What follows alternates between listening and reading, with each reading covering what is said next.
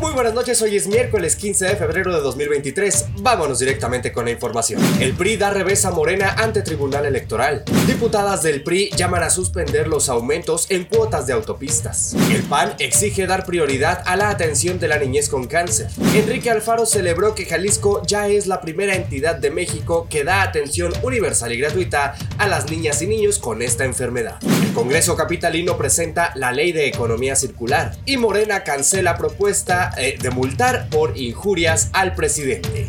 Al cierre,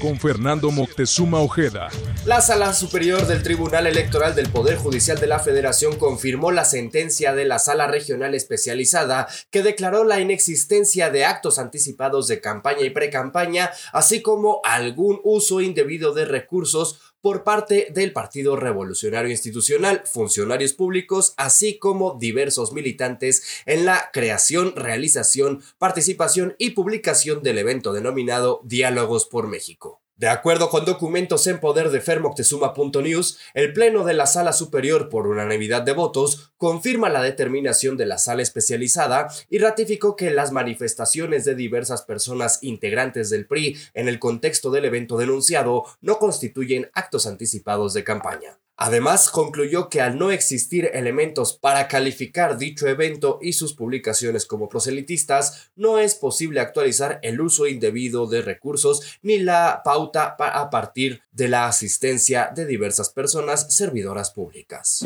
En tanto, las diputadas Blanca Alcalá Ruiz, Laura Aro Ramírez, Cristina Ruiz Sandoval y Fuensanta Guerrero Esquivel, todas del PRI, llamaron a la Secretaría de Infraestructura, Comunicaciones y Transportes a suspender los incrementos en las tarifas de las autopistas durante 2023. En un comunicado informaron de la presentación de dos puntos de acuerdo para que la Cámara de Diputados haga los exhortos correspondientes a la dependencia federal, ya que consideran que esto impactará en la economía de las familias mexicanas. En este sentido, precisaron que el aumento del 7.82% en las autopistas de cuota federal aplicable a partir del pasado 7 de febrero, así como las tarifas correspondientes a la red de autopistas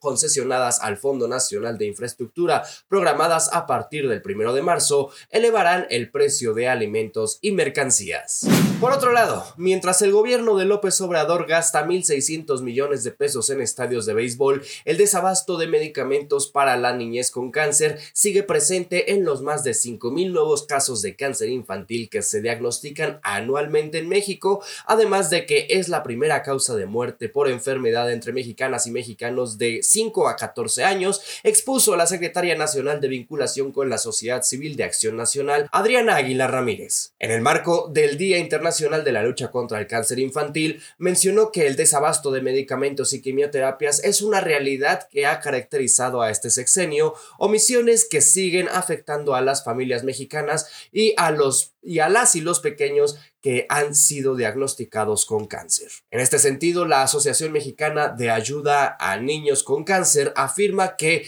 en México se,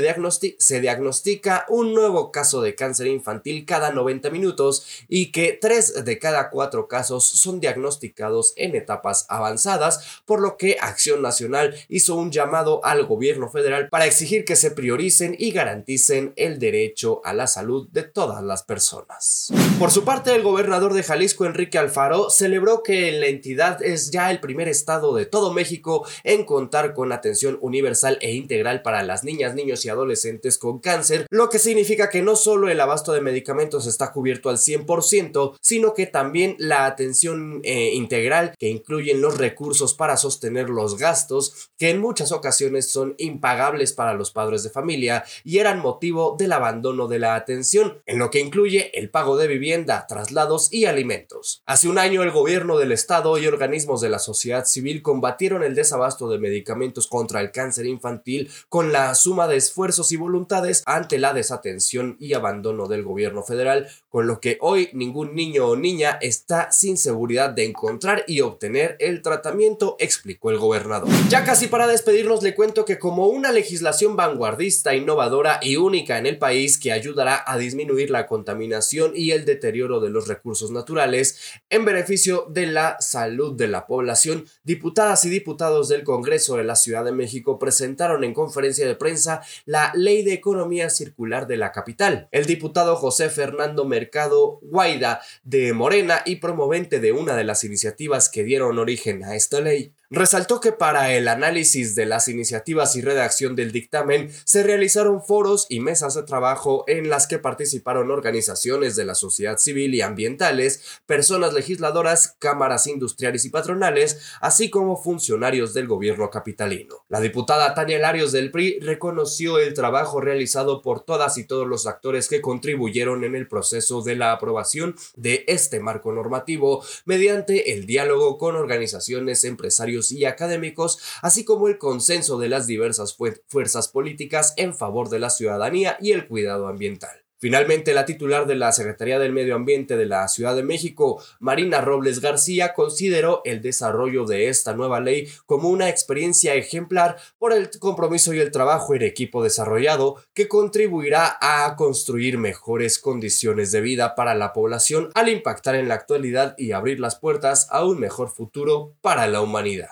Y ya para despedirnos le platico que ante la negativa de Andrés Manuel López Obrador y los senadores de Morena, la bancada mayoritaria en la Cámara de Diputados dio marcha atrás y congeló el dictamen que reforma la ley que aumenta las multas por injurias al presidente de México. Si bien sus legisladores junto con los del PT y el Partido Verde aprobaron el fallo en la Comisión de Gobernación, actualizando las multas, el coordinador de Morena, Ignacio Mier, reculó este miércoles al, al anunciar que la actualización a las multas por injurias aprobadas en la Comisión de Gobernación no pasará al Pleno mientras presida la Junta de Coordinación Política y nuestra coalición sea mayoritaria. Aunque la iniciativa aprobada fue redactada por una diputada de Morena, los diputados dijeron que la iniciativa no es parte de nuestra agenda legislativa. Por mi parte aquí ha sido todo, yo les recuerdo que los detalles de toda esta y mucha más información la encuentra disponible por supuesto en fermoctezuma.news y en todas las redes sociales como arroba.